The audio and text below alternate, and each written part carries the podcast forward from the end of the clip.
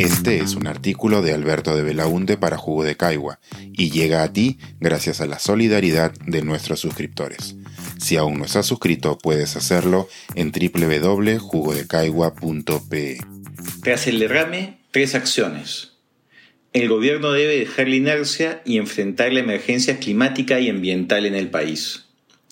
La tragedia ambiental generada por el derrame de petróleo de Repsol y la débil respuesta del Estado nos recuerdan de manera dolorosa lo abandonada que está la agenda ambiental y climática en nuestro país.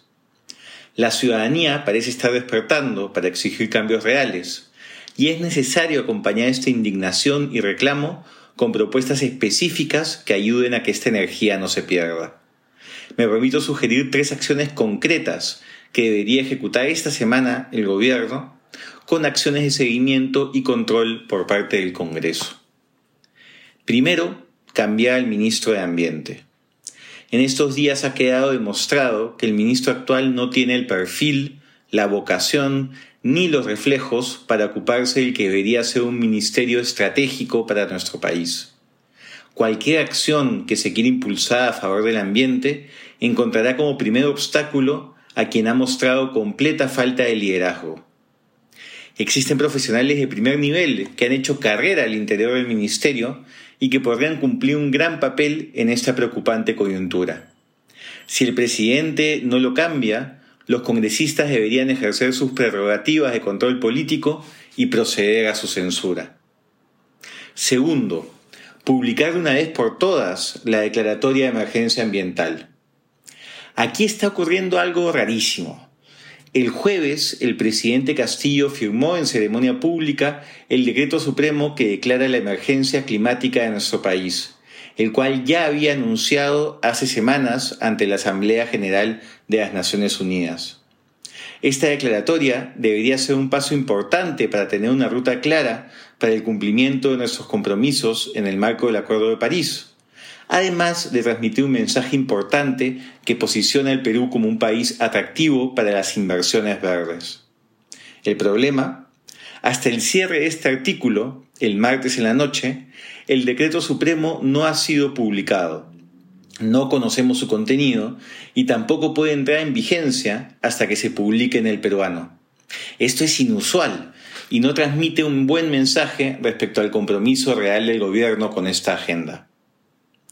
Tercero, volver a impulsar el Acuerdo de Escazú. El Perú lideró la elaboración de este importante tratado internacional de alcance regional que busca fortalecer la institucionalidad ambiental del país, garantizando el derecho de participación ciudadana, el acceso a la justicia y el acceso a la información en materia ambiental. Lamentablemente, cuando Escazú llegó al Congreso pasado, empezó una bien armada campaña de desinformación en su contra, ante la mirada indiferente del mismo Ejecutivo que lo había impulsado. El resultado, el acuerdo fue archivado. Solo tres congresistas votamos a favor, explicando detalladamente su importancia y desmintiendo cada mito creado en su contra.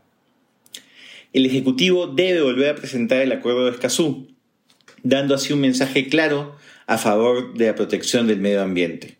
Y el Congreso, por supuesto, debe ratificarlo. El fortalecimiento de la institucionalidad ambiental además favorecerá las nuevas inversiones.